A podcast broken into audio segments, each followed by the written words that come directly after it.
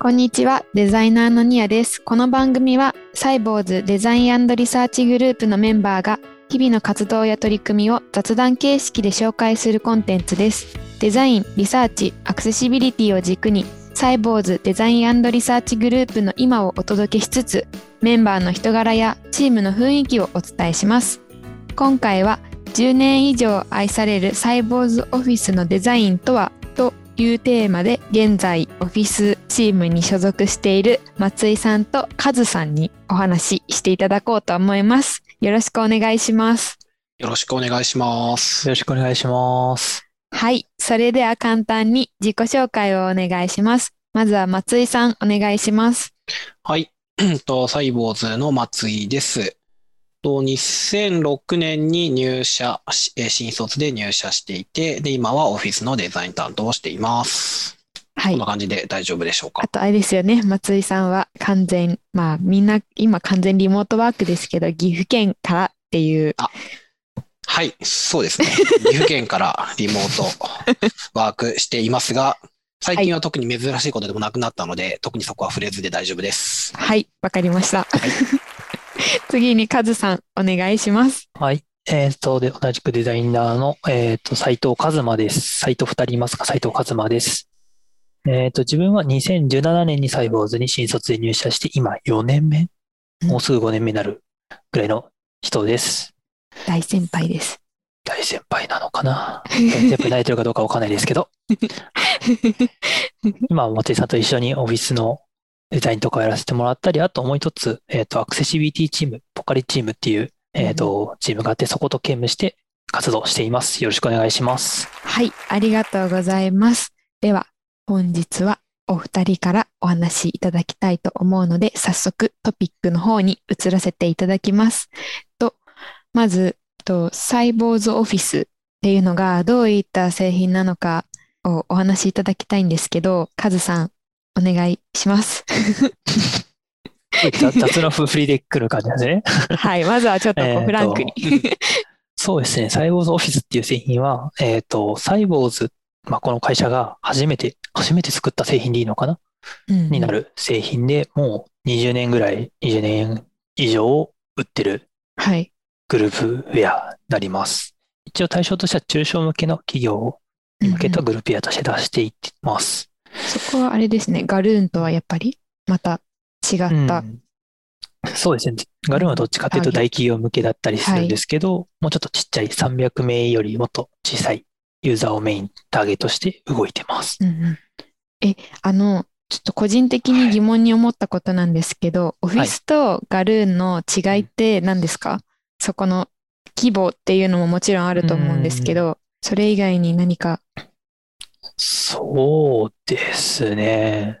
一応、種類としては同じグループウェアって呼ばれるものなんですけど、はいオ。フィスはどっちか、なんて言うんだろう。あの、オフィスのユーザー層がってところもあるんですけど、うんうん。もうそのオフィス1個入れれば、基本的には完結するようなグループウェアとして作られていて、逆にと。ガルーンとは違って連携とかっていうのはあまり力を入れてなくて、うんうんうんどっちかというともうそれ入れれば簡単に使えて、あの、なんだろう、中小企業のチームを強化するみたいなことができますよっていうふうに売り出している製品になります。単体でこううん十分機能するっていうようなイメージってことですね。という認識です。うんうん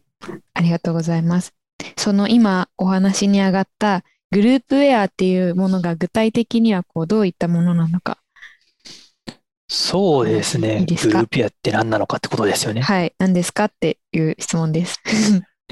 簡単に言うと、会社の中でいろんな多分業務があると思うんですけど、例えば、なんか、臨議書通したりとか、はい。なんか、注文さ発注の管理したりとか、うんうん。まあ、あと本当に従業員の皆さんのスケジュールだったり、勤怠の管理とかを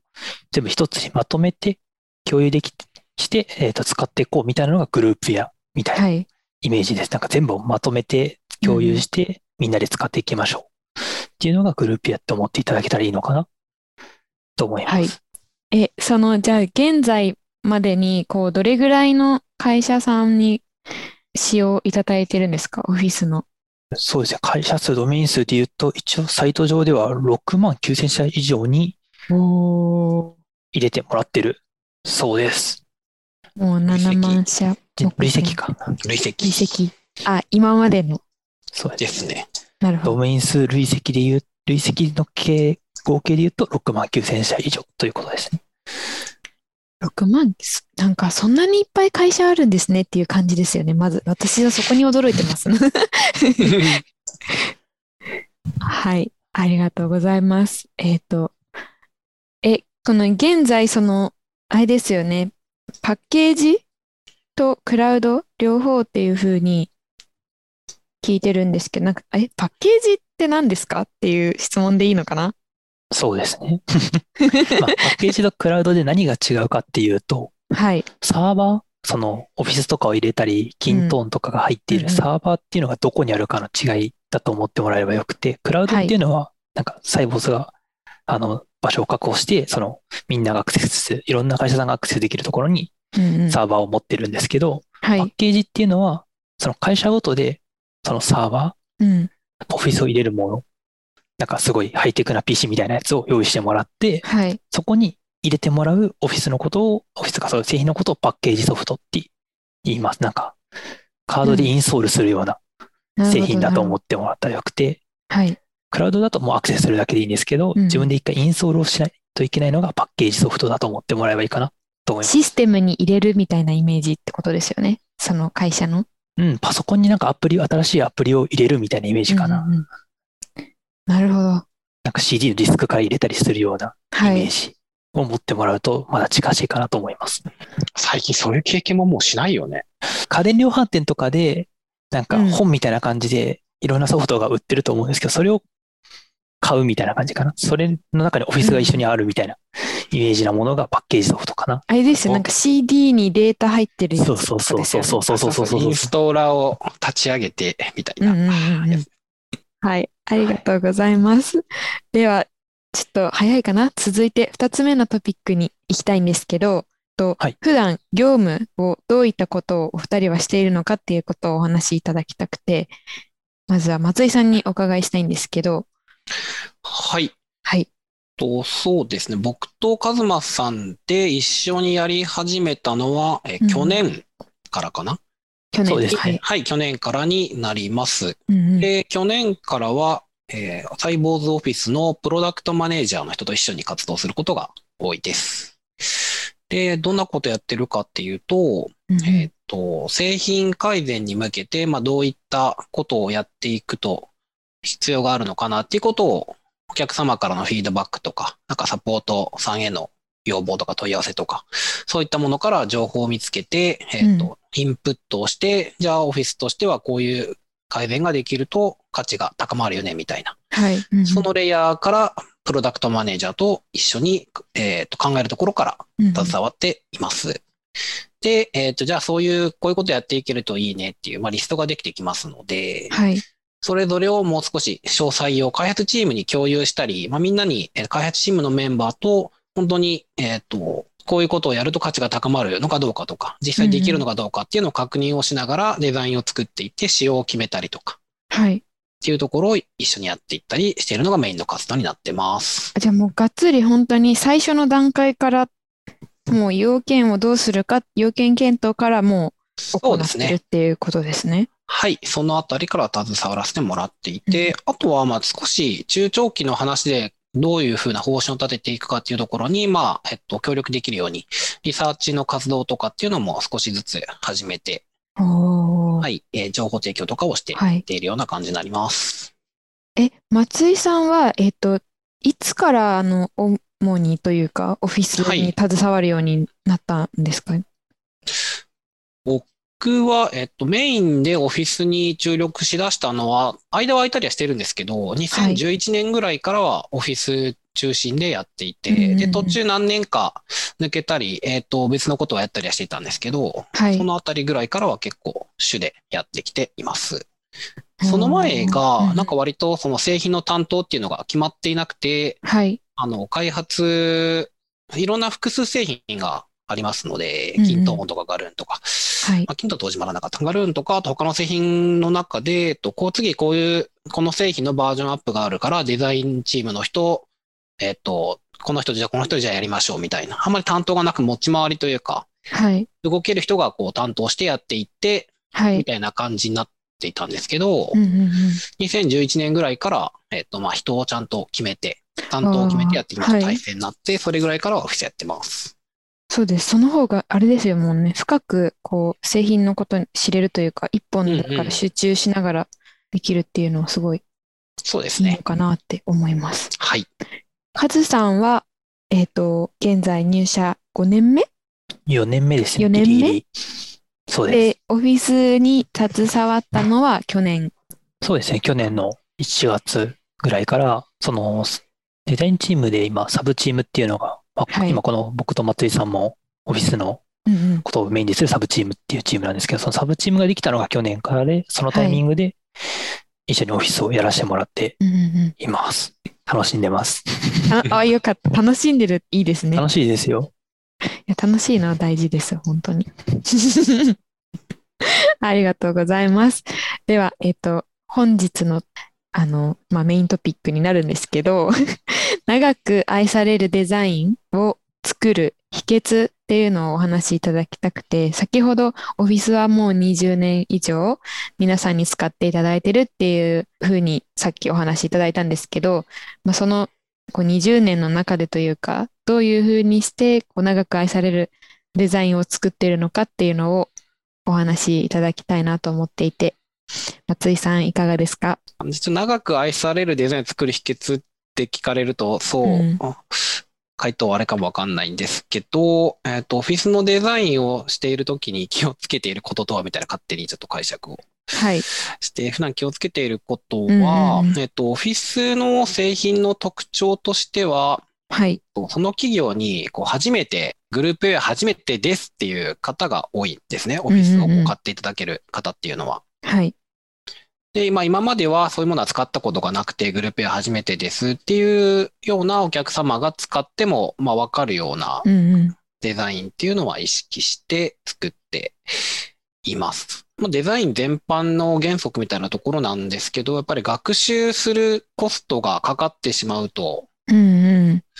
まあ言ってないので、一貫性は基本的にすごく重視して、なるべくその製品ですでに使われている一度学んだデザインとか UI っていうのを他のところにも、まあ散りばめて同じような使い方で使える。っていうところはえー意識はするようにしています。なんか初めてのもの出てくると、やっぱりあれこれなんだろう、使い方わからないな、ちょっと嫌だわっていうふうになってしまうといけないので。初めて使う方が、えっ、と、まあ、ちょっと少し学んだことを使えるようにっていうのは意識をしています。うん。で、あとは、あの、情報をちょっとどこまで出すかっていうのは結構デザイン一つ考えるところではあると思うんですはい。けど、うんうんなるべくちょっとあの、くどいぐらいな親切寄りな感じで文字ははい。出しているようにしていて、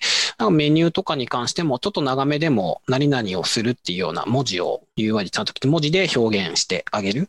はい。まあ、利用頻度とか、うんうんえっ、と、まあ、それが必要なケースがどういう時かっていうのは考えはするんですけど、はい。文字をつける分つけない分っていうのは結構意識をししたりして、なるべくパッと見て、あまり学ぶのが難しくないようにっていうところは、考えすぎないようなデザインってことですね。はい、なるべくですね。うんうんうんはい。あとは、あの、最近のこのアプリとかだと割と画面をスッキリさせたり、もちろん要素が少ない方が迷いが少ないので、はい。まあ UI としては良かったりとか、まああるんですけど、はい。あの、まあ最新をやっぱり追いすぎるないようなことは意識的にはしていて、まあいいところは取り入れてはいくんですけど、はい。あの、初めて使う、グループ A を初めて使うお客様っていうところと、うんうんあとはあまりそういう、えっと、デジタルの何かえ製品、まだ業務で使い慣れている方も、えっと、多かったり少なかったりのが結構ありますので、はいそう。いう方でも大丈夫なように、あの、トレンドを追いすぎてそっちに最適化するのではなくて、うんうんうんあの、まあ、よく見ていて、なるべく、えはい慣れ親しんだようなデザインになるようにっていうのは、まあ、気をつけてやっています。ユーザー思いですよね。なんか急に変わると混乱あ、しますし。そうですね。そうですね。あと、そうですね。ガラッと変える、あの、改善とか何かバージョンアップをするときでも、はいあの、なるべく今までの、えっと、画面とか操作がやっぱり使える中で変えていい範囲っていうのは結構見ながらチューニングとかはしていくことが多くて、まあ、うん急にボタンの位置を変えてみましたとか、その方がなんかマウスがこう移動しやすいですねとか、パッと見気づきますよねっていうところは、はい。こう勝手にやるのではなくて、まあ今までの通り使った中でより便利になるようにっていう、お客さんのはいユーザーの操作の流れは変われな変わらないような改善っていうのも意識してはやっているようにしています。そういったところが、こう、ね、長く愛されるものにつながってるのかなって感じました。カズさんは何か、こう、デザインをしていく上でじゃないですけど、オフィスを、こう、作っていく上で気をつけてることだったりすることってありますか？そうですね。まだ自分は去年から、そのちゃんと関わり出したところなので、まだまだ、なんだろう、ちゃんと理解しきれてないところもあったりはするんですけど、はい。なんだろう。その、やっぱな、その、長く使ってきてくださってる方もいるので、うんうん。そういう人たちが変わって、あなんか変わって、なんか使いづらくなったなって思われないようには、したら、するにはどうしたらいいんだろうとか、はい。あと本当に、その IT 初めてみたいな方がうんうんうん。多いので、はい。その、逆にそのオフィスがうまく入らなかったりすると、もううん IT やめますみたいな感じになってしまう方もあいたりするようなユーザーさんが多かったりするのが入ってくはいることが多かったりするので、そういう人たちがパッと見て、あ、やってみようって思えたりとか、あ、うん使えるって思ってもらえるにはどうしたらいいんだろうとかあ。はい。っていうのを考えながら、うんうんうん。結構そこに本当にこれでいいのかなとか、その、ここの文字どうしよう出す、出さない、うーはいんっていうう、んあの、いろいろ松井さんに聞いたりしながら、進何めたり。パターンもじゃあ割と作る感じなんですね、デザインは。そうですね。文字だけパターンだったり、文字とアイコン並べてみたり、アイコンだけ置いてみたりして、うーん、オフィスらしいのは文字かなって言いながらやったりとか、本当になんかアイコン見たときにこのアイコンなんだろうって思われないようにすごく気をつけてはうんいますね。アイコン、そうですよね。わかりづらいなって感じるものもうん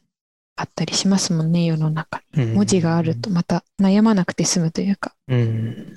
ね、理解レベルなんか上がりますもんね。カズマ氏が今言ってくれたような、なんかオフィスらしい意味っていうところは開発チームとそのデザイン作ったものをなんかレビューする回とかでもはい。よく出てくるところで、うんうん結構オフィスを開発携わっているメンバーは長くやっている人が多くて、はいなん。かユーザーの、ユーザー像とかっていうのも結構共有をできているメンバーが多いんですけどうんうんも、まあその、こういオフィスのユーザーなら、えっと、オフィスのユーザーならとか、オフィスの製品の UI ならっていうところで、うんあの、まあ、みんな意識を合わせながら、そこで意見を出し合って、はいまあ、。これ、ここだよねっていう話とかをようんうくんうんやって、えー決めることは多いですね。そう、いいですね。なんかもう認識のすすり合わせっていうかが、こうデザインを作る前の段階でできてると、なんかこう大幅にずれることもないと思いますし、こう、うん、ピンポイントにって言い方で正しいのかな？なんか、こう狙った方向にちゃんと。作っていけるような気が話を聞いていて感じました。うん。はい。ありがとうございます。では、と一番最後のトピックに移らせていただきたいんですけど、と今後していきたいことということで割とちょっとざっくりしているんですが、とオフィスを、まあ、作る上でというか、今後どういうふうにしていきたいとかの、なんだろうな、イメージとかうんうん。はありますか？一応、プロダクトマネージャーの人と、まあ、話しているのは、方針としては、製品の UX を引き続きこう改善していきたいねっていうのはテーマとして掲げているので、はい。そちらはえ注力をしていく予定になっうんております。ね。そちらもやっていきたいと UX っていうのは、そうはい。いう使い心地とかそういった部分ってことですか？そうです画面の遷移とかね。あの、オフィスを使っていて、ちょっとここ、えっと、辛いなとか、もっとこうだったらいいのになっていうところは、えっと、どんはいどんアップデートをまあ見つけてやっていきたいなと思ってうんいます。あの、やっぱ長くやっている製品なので、はい昔実装された画面とか、はい。えっ、と、仕様とかその操作の仕方うんがそのまま残っていて、ただ今のは世の中のその他のスマホアプリとかそういったあの高品質のあの UX 体験しているから、うん方から見ると、はいなんかこう、もう手間取るなとか、ちょっとめんどくさいなところとかどんどん出てきたりはすはい。ると思うので、時代に合った UX っていうのをきちんと提供できるようなうんところっていうのは一つ考えています。はい。じゃあ目指してやっていきたいと思ってます。うんうんあとは、あの、製品で、その、初めてグループエアを使う方が、あとグループエアっていうのはみんなで使うっていうものなので、はいあ。の、社員の誰かが使わなくていいってものではないので、みんなが使えるっていうところを意識した改善っていうのは今後一つテーマとして掲げてやっていくところかなと思ってはい。います。その中の活動で、あの、一つはアクセシビリティの向上っていうところを、先ほどカズマさんがはい兼任しているって言ったアクセシビリティチームと一緒に製品改善をやっているんですけれども、も今後も引き続きこちらは続けていきたいと思っています。はい。ありがとうございます。えっと、カズさんはどういうふうに今後していきたいとか、あの、やっていきたいこととかありますか？そうですね。まあ、さっきも松井さんからありましたけど、まあ、自分が兼任しているアクセシビリティの方もはい。力入れつつ、はい。あと。僕が、まあ、今まで2年目とかの時とかはずっとリサーチのことをさせてもらってたので、あの、まあ、そこの経験とか活かしながら、オフはいィスの、まあ、リサーチを強化して、まあ、その、オフィスを目指すところとして、簡はい。単楽々なグループやっていううん。言葉があるんですけど、それはい。に、まあ、近づいていけるよう目指していって、リサーチを強化していけたらなと思っています。おありがとうございます。あ、だから現在は、えっと、あれですね、オフィスチームはデザイナーとリサーチャーを絶賛募集しているということで、よろしいですか？そう はい。一緒にデザインしたり、リサーチしてくれる人をもっと増やしていきたいです。はい、皆さんお願いします。待ってます。はい、ありがとうございました。今日は10年以上愛されるサイボウズオフィスのデザインとはというテーマでお二人にお話をお伺いしました。ありがとうございました。ありがとうございました。ありがとうございました。文字起こしのテキストは後日ノートにアップする予定です。ぜひ音声と一緒にお楽しみください。それではまた。バイバイ。バイバイ。バイバイ